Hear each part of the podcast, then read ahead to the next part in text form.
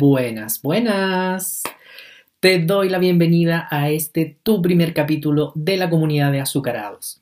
Y en este primer bloque vamos a hablar de lo básico que quiero que aprendas, las emociones que están detrás de tu diabetes. Y para esto quiero comenzar con una frase escrita por el doctor Edward Bach, que es el creador y la mente maestra detrás de las famosas flores de Bach, que dice lo siguiente, pon atención. Lo que nosotros conocemos como enfermedad no es más que la etapa terminal de un desorden mucho más profundo, y es obvio que para asegurar el éxito completo de un tratamiento, enfrentar solamente el resultado final no será totalmente efectivo, a menos que también erradiquemos las causas primigenias. O sea, ¿qué quiere decir esto? Que necesitamos ir a la fuente de, nuestro, de nuestra complicación, de nuestros bloqueos. Y con esto eh, nos referimos también a las emociones, ya que desde el punto de vista holístico, las enfermedades se crean a partir de un desorden emocional y que si no es tratado a tiempo, esto se desencadena en una enfermedad en el cuerpo físico, tal y como pasa con la diabetes. Y esto también nos va a llevar a la siguiente pregunta. Entonces, si mis emociones en desbalance han provocado mi diabetes en mi cuerpo físico, entonces, ¿cuáles son esas emociones que yo no logro darme cuenta?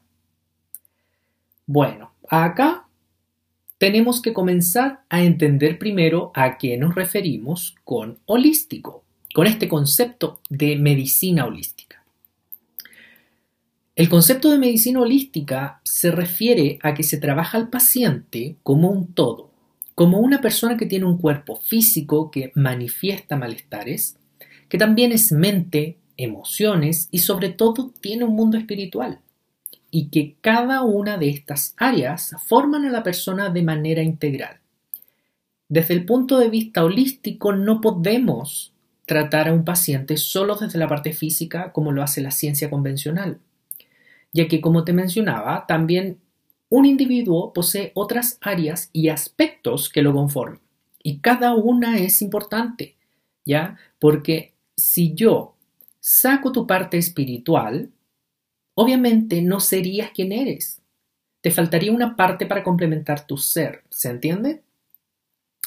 Entonces, para comenzar a entender qué emociones originan mi diabetes, debemos entenderla desde el punto de vista espiritual y emocional. Vamos a ir a un tema bien interesante que tiene que ver con cómo entender la diabetes em, desde la biodescodificación, que es la ciencia que estudia las enfermedades y les da un significado mucho más eh, entendible, ¿ya? La diabetes tiene que ver con el azúcar, ¿ya? Con el azúcar en nuestro cuerpo y en la sangre, ¿verdad? Entonces, Vamos por parte. La sangre representa emocionalmente los ríos de la vida, los ríos de la alegría, esa miel y dulzura que viaja por todo el cuerpo a través de este torrente sanguíneo, ¿cierto? Entonces, cuando tengo problemas con la sangre, la alegría de la vida y mi propia alegría de vida se ve comprometida, apareciendo la pérdida de dulzura, por ende me vuelvo amargo, agrio y comienza a aparecer la rabia, la frustración y hay sentimiento que es muy común en las pacientes, que es la nostalgia del pasado. Pero no cualquier nostalgia del pasado, ojo acá. Es, eh, es un extrañar un pasado que pudo haber sido mejor y que lamentablemente por diversos motivos no se dio, ¿ya? Entonces fíjate cómo todas esas emociones que se van estancando van complicando tu sangre y por ende tu salud a nivel general. Una persona con diabetes emocionalmente ha vivido problemas de autoestima, de rechazo, de injusticia y mucha desvalorización a nivel inclusive inconsciente. La persona puede decir en el presente, no, si yo no te, yo tengo diabetes, pero no me siento así en el presente. No tengo rabia, no me siento desvalorizada, yo vivo la vida, pero ojo, acá, ojo con esto. hablamos de emociones que son de origen y no del presente necesariamente. Para encontrar dónde se unen estas emociones, en desbalance, tenemos que ir a hacer un trabajo terapéutico de ir a ver dónde se une, dónde se une este sentido de sentimiento con lo que yo siento en mi pasado que no está resuelto y cómo se desencadena finalmente en mi diabetes. ¿Ya? Entonces, no quiere decir que estas emociones en desbalance las tengas en el presente. ¿Ya? Eso es muy, muy, muy importante de, de señalar. Ahora, en lo personal, hay algo que a mí me ha llamado mucho la atención con mis pacientes en la consulta particular. Si bien dentro de lo que es la biodescodificación, que es lo que te estaba comentando, que es el estudio de las enfermedades físicas y le dan un significado emocional a cada una.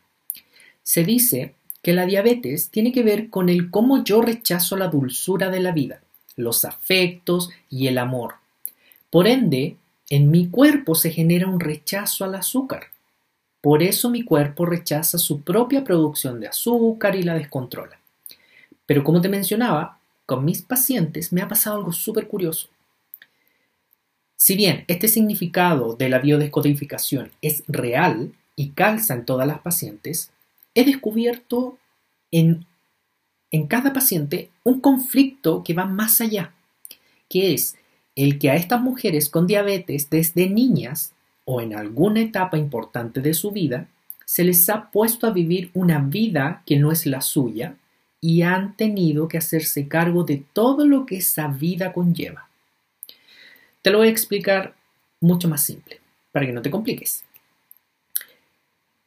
Una paciente manifiesta diabetes y descubrimos que de muy niña la madre había tenido un matrimonio lleno de conflictos, donde esta madre anulaba y rechazaba la presencia del esposo alcohólico y maltratador por ende, la madre lo que hace es poner a esta hija a vivir el puesto del padre de familia sin que esta hija lo quiera. Por ende, ya, esta paciente pasa a ser hija, a convertirse en madre de sus hermanos eh, y pasa también a ser esposo de la mamá. ¿Ya? O sea, esta hija ya no sigue siendo hija, técnicamente. Pasa a ser la mamá de los hermanos y también pasa a ser a su vez el esposo de la madre. Entonces, todo esto de manera simbólica. Y fíjate cómo el padre es anulado y excluido de esa familia. ¿Ya? Entonces, esta paciente comienza a generar sentimientos de rabia, frustración y sobre todo de desvalorización personal, amargándose la vida, pero el detalle es que lo vive en silencio. Y esta amargura, esta amargura, perdón, se va incubando con el pasar de los años y es tapada, ocultada por esta paciente que trata de hacer su vida normal, pero no mirando estos dolores de infancia, ¿ya? Entonces ahí se gatilla en el presente su diabetes y su falta de dulzura en la vida, porque es lógico. Si te pones a pensar es súper lógico. Todo lo que tuvo que vivir ella sin desearlo, entonces, para que lo vayas entendiendo un poquitito mejor, con este ejemplo que te acabo de dar, la diabetes tiene que ver con la dulzura de la vida, repito. El cómo yo me vinculo con los afectos, el cómo yo miro hacia mi pasado y muchas otras cosas que te voy a ir enseñando de a poco en cada capítulo, ¿ya? Pero lo que me interesa enseñarte, por lo menos el día de hoy, es que tu diabetes está tremendamente ligada a tus emociones y mientras no hagas las paces con esa niña que se ha quedado en un periodo de su vida estancada, no podrás traer de nuevo la dulzura a tu vida y por ende no podrás regular tus complicaciones con el azúcar en tu cuerpo físico. ¿Ya? Luego de toda esta charla explicativa, que Espero que, lo hayas podido entender de manera simple y didáctica. ¿Te parece si hacemos un pequeñito descanso? Mantente conectada porque en el siguiente bloque te voy a enseñar algunas técnicas de cómo mejorar tu diabetes emocional de la forma más fácil y que lo puedas llevar en el día a día.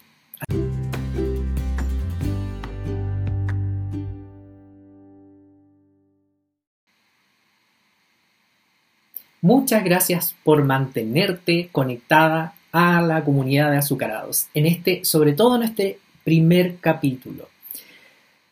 Bueno, como te mencioné en el bloque anterior, ahora en este bloque quiero enseñarte una técnica muy sencilla, muy fácil, pero tremendamente transformadora que te va a ayudar a mejorar ciertos patrones de conducta y ciertos patrones mentales, emocionales e incluso espirituales. Porque recuerda que aprendimos en el bloque anterior que tú eres cuerpo, mente y espíritu.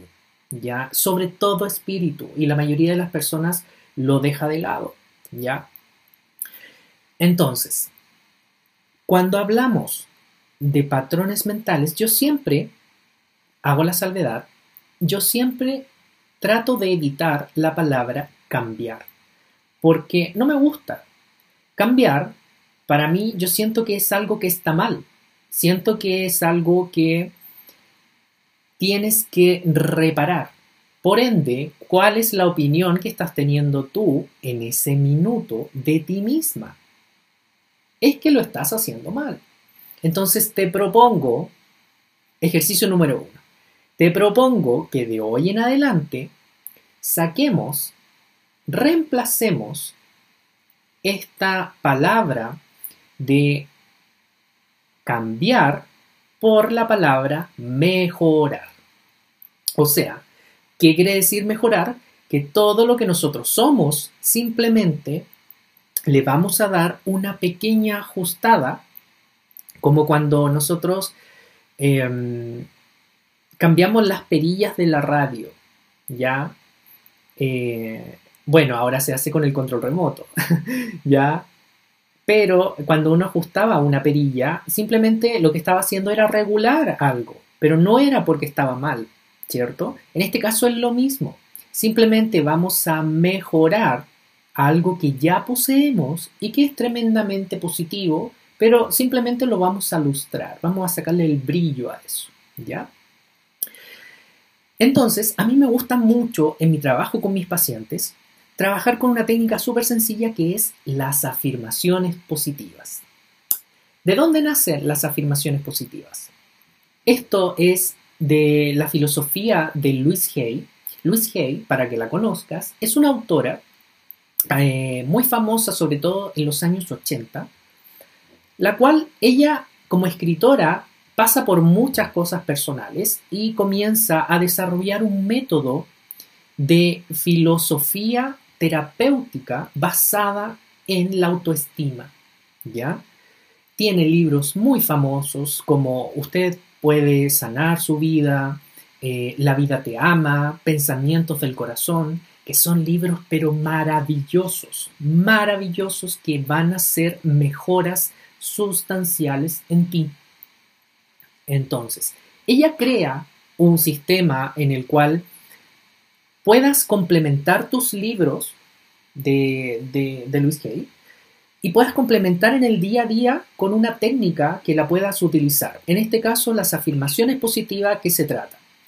Son frases en términos positivos que nos van a ayudar a mejorar un patrón de conducta que ya teníamos instalado en nuestro cerebro y que al ser reemplazado por este nuevo pensamiento se van a quedar en nuestro cerebro como un hábito y vamos a mejorar nuestro pensamiento, nuestra autocrítica y por ende nuestra autoestima.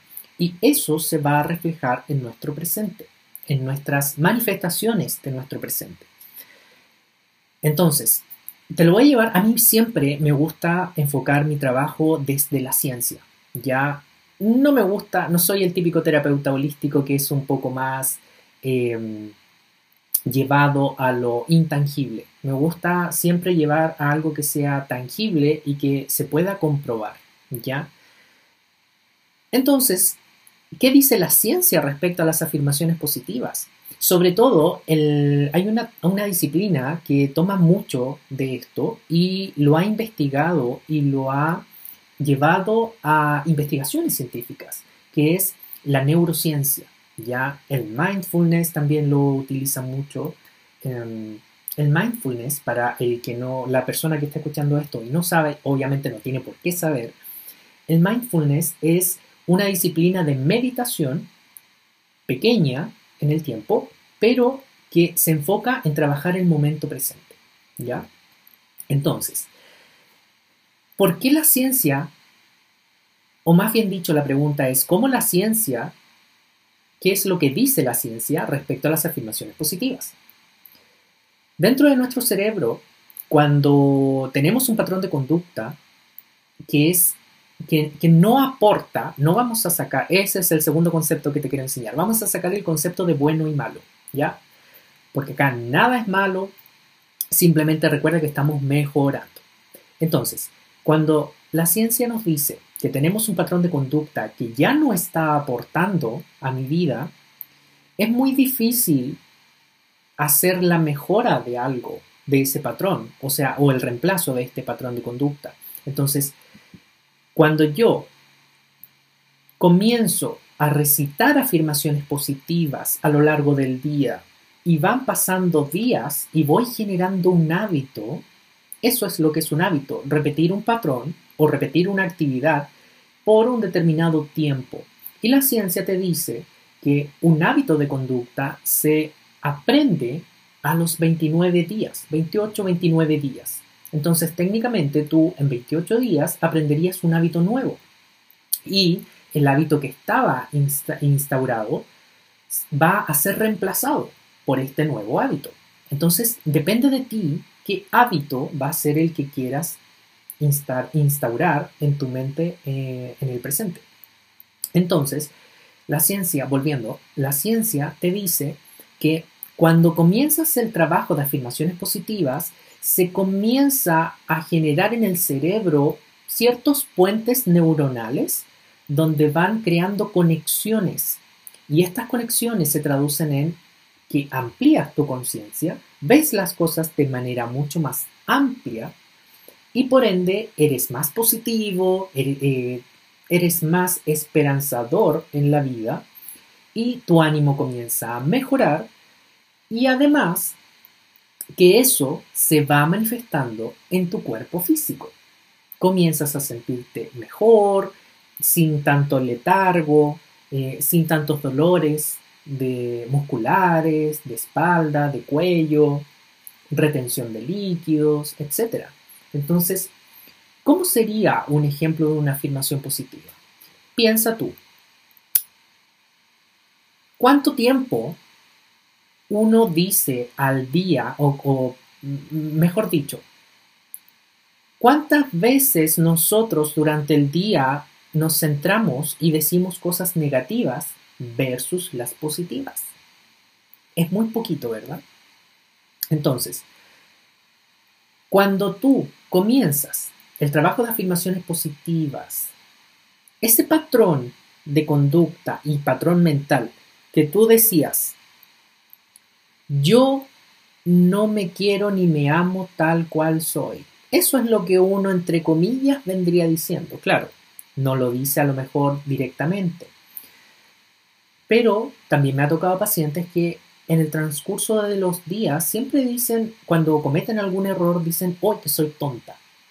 Hoy que no debería haber hecho esto. Siempre recalcan eso, ese, ese aspecto que creen que es negativo y siempre se maltratan ya en la autoestima. Entonces a eso me refiero. Si yo por tantos años he venido repitiéndome eso, soy tonta, no sirvo o lo creo en mi interior, ya tienes un patrón de conducta que no te aporta, ¿verdad? Entonces, la afirmación positiva entra y comienzas a trabajar, esto es como trabajar con el sinónimo y el antónimo. Entonces, la afirmación positiva podría ser, me quiero y me acepto tal cual soy. Yo me apruebo. La palabra o la afirmación yo me apruebo es la más poderosa de todas. Yo me apruebo. Si yo comienzo el trabajo de repetirme durante el día, yo me apruebo, me quiero y me acepto tal cual soy, y lo voy manteniendo en el tiempo, y van pasando los días, y llegamos al día 28, ¿te acuerdas que el cerebro creaba un patrón de conducta nuevo. Entonces, ¿qué crees tú que va a pasar el día 28 después de haberte repetido tantas veces, me quiero y me acepto tal cual soy? Te lo vas a creer. El cerebro se lo va a creer. ¿Por qué? Porque se generaron redes neuronales y el cerebro comenzó esta plasticina que es, empezó a expandirse. Empezó a circular la energía que estaba estancada. Entonces, ya tienes un nuevo hábito. El me quiero y me acepto tal cual soy. Por ende, la opinión que tienes de ti va a mejorar, va a mejorar tu salud, va a mejorar tu ánimo, vas a ver las cosas de mejor forma y simplemente repitiendo una afirmación positiva. Yo me apruebo o me quiero y me amo tal cual soy. Ojo, no es fácil, ¿ya? Pero te propongo otra cosa. Mira, te voy a dar otro dato. Cuando a mis pacientes les complica repetir estas afirmaciones positivas, ¿por qué? Porque es normal, porque estamos acostumbrados a criticarnos. A veces está el sentimiento de no sentirnos merecedor de las cosas. Entonces, cuando yo comienzo a decirme me quiero y me acepto tal cual soy, a veces no me lo voy a creer, a veces voy a llorar, a veces ni siquiera lo voy a poder decir. Entonces te propongo algo. Cuando, mira, el ejemplo, cuando tú entras a una habitación, tú no llegas y abres la puerta y llegas y te metes a la habitación, ¿verdad? Uno tiene prudencia, uno abre la puerta, visualiza lo que hay y de a poquito uno va entrando, ¿verdad? Para que uno se vaya aclimatando, se vaya acostumbrando, etc. Entonces, en este caso es lo mismo. Te propongo que en vez de repetirte, me quiero y me acepto tal cual soy, si te complica, si no se siente agradable esa sensación, te propongo que, le, que antes le pongas este pequeño conector que dice, pone atención, ¿qué tal si me quiero y me acepto tal cual soy? O otra, ¿qué tal si desde hoy comienzo a amarme? Y ahora haz el ejercicio completo. Número uno. Fíjate cómo se siente y por favor escríbelo. Ya te va a ayudar mucho. Escribe en una hoja, escribe. Me quiero y me acepto tal cual soy. Ahora repítelo varias veces y repítelo en voz alta. ¿Cómo se siente? ¿Se siente agradable o desagradable? Si se siente desagradable, perdón, si se siente agradable, déjalo ahí. Quiere decir que ese, esa técnica te funciona. Perfecto. Manténla en el tiempo. Pero si se siente desagradable, vamos a mejorarla. Le vamos a poner, escribe abajito. ¿Qué tal si desde hoy comienzo a amarme? Repítela.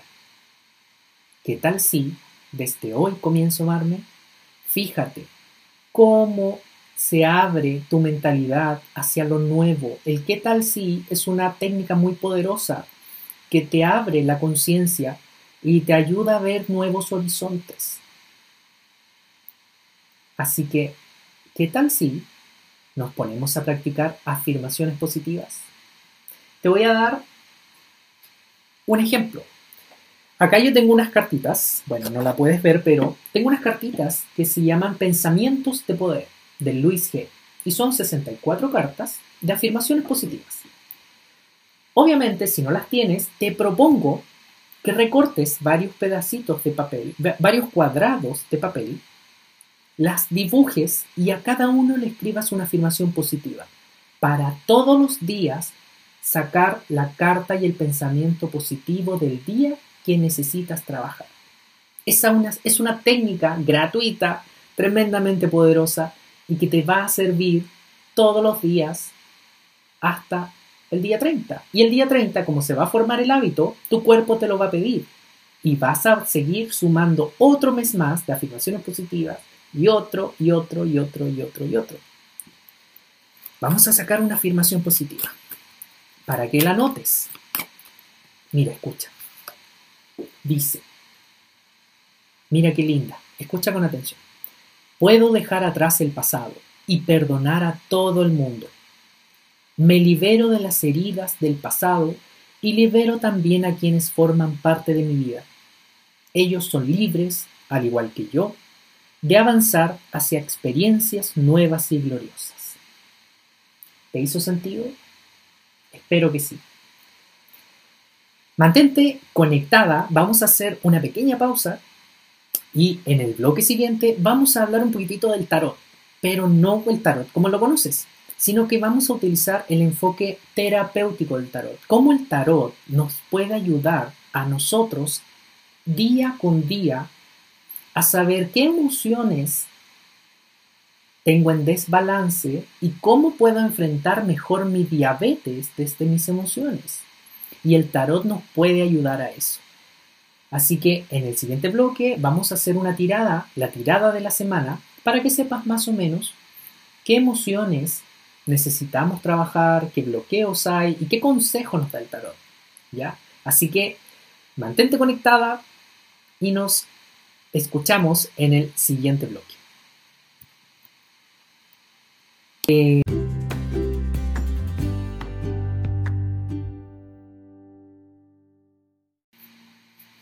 Te doy la bienvenida nuevamente al último bloque de nuestro primer capítulo aquí en la comunidad de azucarados. Acá tengo mi mazo de cartas, mi mazo de tarot.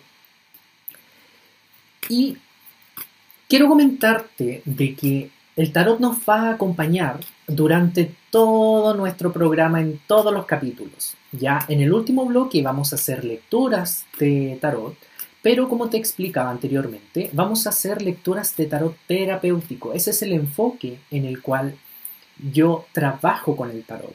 Con mis pacientes, cada vez que tenemos sesión, siempre o por lo general nos vamos acompañando de algún tarot, de algún oráculo, para que nos ayude a ver lo que nosotros no estamos viendo con, nuestro, con nuestra mente consciente.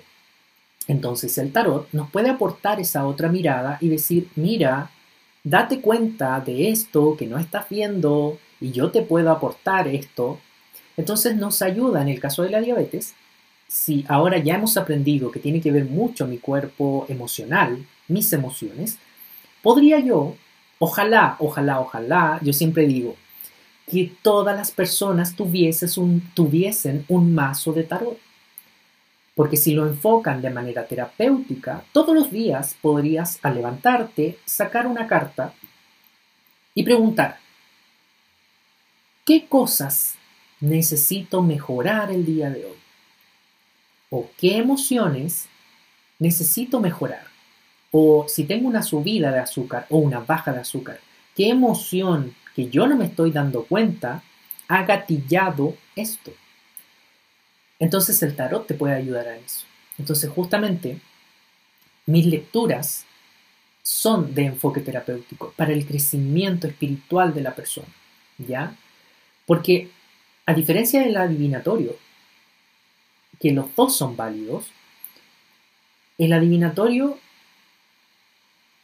es como que no te ayuda a crecer espiritualmente.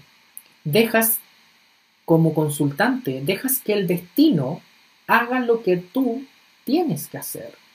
Entonces no hay aprendizaje cuando a ti te dicen te va a pasar tal cosa. Entonces, ah, yo no hago nada porque sé que me va a llegar igual, sé que ese ascenso en mi trabajo me va a llegar igual. Entonces, yo no trabajo para mejorar, ¿ya? Entonces, eso es dejarle todo al destino. Y recuerda, el futuro es cambiante, no es estático. Entonces, cuando, por ejemplo, yo en las lecturas las cartas muestran el futuro, perfecto. Yo lo leo porque es importante leerlo, pero no me enfoco en ello. ¿Ya? Entonces, yo quiero que tú aprendas, quiero que tú evoluciones y que te perfecciones internamente para que tu diabetes, y si hay alguna persona que me está escuchando que no tiene diabetes, eh, para que tú seas mejor cada día, ¿ya? Y seas un real aporte para los que te rodean, para tu sociedad y simplemente para ti. Entonces vamos a hacer una pequeña lectura para la semana, para que te pueda acompañar en tu crecimiento espiritual, en tu crecimiento de comprender mejor tu diabetes. Y vamos a hacer una lectura. Primero vamos a preguntar por el presente. Vamos a sacar. Nos aparece la carta del mundo y nos está hablando sobre es una semana ideal para cerrar ciclos. No podemos avanzar hacia un nuevo ciclo si no hemos cerrado las puertas de nuestro pasado. ¿Por qué? Porque de nuestro pasado puede ser que nos estén enganchando hacia atrás y no nos permitan avanzar. Entonces, es una semana bastante ideal, con energías bastante buenas para cerrar ciclos, empoderarnos y decidir qué es lo que queremos enfocarnos hacia el futuro. El mundo, como curiosidad, es la última carta del tarot. Tiene el número 21 de los arcanos mayores. Por ende, nos habla de una finalización de ciclo, pero con la apertura de nuevos ciclos. Ya, entonces nada muere, todo se transforma, como dice la ciencia. Entonces toma estas oportunidades para poder cerrar cosas que están ahí, cerrar emociones que no te aportan. Y como nada es casualidad, si estás escuchando este podcast, que de partida sabes que te lo agradezco mucho, pero si lo estás escuchando no es casualidad. Con todo este contenido educativo que te he tratado de, que te he tratado de, de entregar, y, que sé que lo está recibiendo de la mejor forma posible, esa recepción está abriendo la conciencia para cerrar patrones de conducta y patrones mentales antiguos y estás instalando patrones positivos nuevos.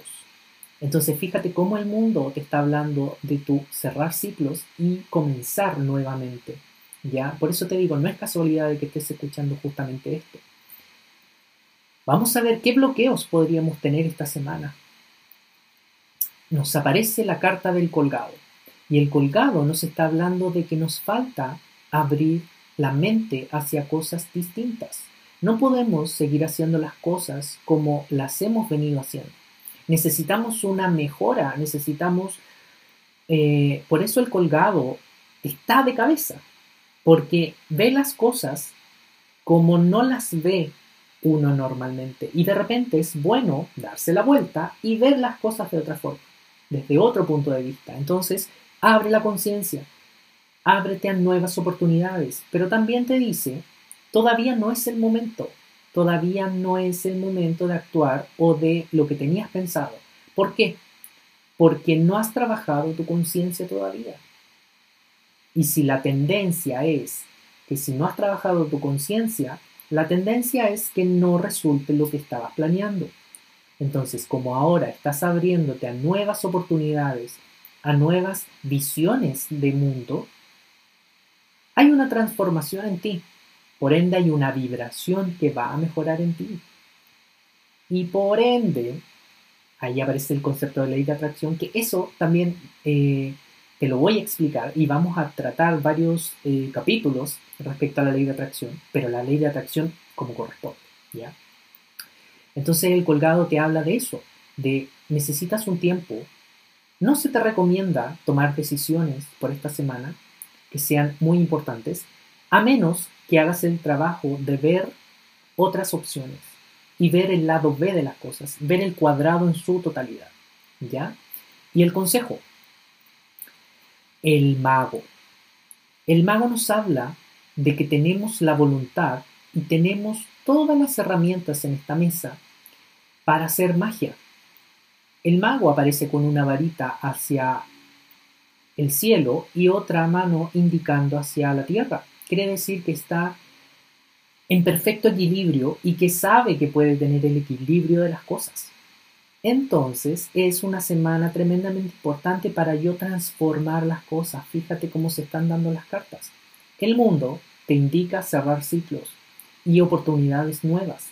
El colgado te dice que te debes relajar un poco, que tu cuerpo no se debe mover mucho para tomar decisiones porque necesitas abrir la mente. Necesitas recepcionar la conciencia positiva y abierta que te está ofreciendo el mundo. Y el mago te está diciendo, cuando la quieras, anda con todo. Y necesitas tener confianza en ti misma. ¿Ya? Eso es el mago, confianza en sí misma. Confianza en que sabe que puede manipular su realidad y que puede lograr todo lo que desea a través de la magia. ¿Ya? ¿Quién no vio Harry Potter? Y sabe que pudo derrotar incluso a el que no debe ser nombrado. Así que eso es lo que te aparece en el mensaje para esta semana del tarot. Como te menciono, vamos a ir teniendo otros oráculos. Yo, en lo personal, mi línea de trabajo es la línea de sanación celta. Entonces, vamos a traer el tarot celta, vamos a traer el antiguo oráculo Ogam, que es el oráculo de los árboles celtas. Entonces vamos a trabajar con varias técnicas y también vamos a tener invitados e invitadas a nuestro podcast, ¿ya? Para que así sea más ameno, más entretenido y te puedan aportar también otros conocimientos desde otras miradas. Y vamos llegando al final de nuestro primer episodio. Estoy muy contento por la recepción y eh, espero de todo corazón de que todas las cosas que conversamos, que traté de, mm, educarte, de entregarte este contenido educativo que siempre eh, eh, subo a mis redes, tratar de entregártelo acá, ¿ya? Si necesitas conversar en profundidad, si necesitas contactarme, si te interesa a lo mejor iniciar un proceso terapéutico responsable, porque eso es la base de mi terapia, personas responsables, o necesitas una lectura de tarot eh, de manera orientativa, ingresa a hombreverde.com. Lo más fácil, ahí están todos los servicios. Puedes descargar recursos gratuitos. Tengo un ebook para poder aprender a sanar.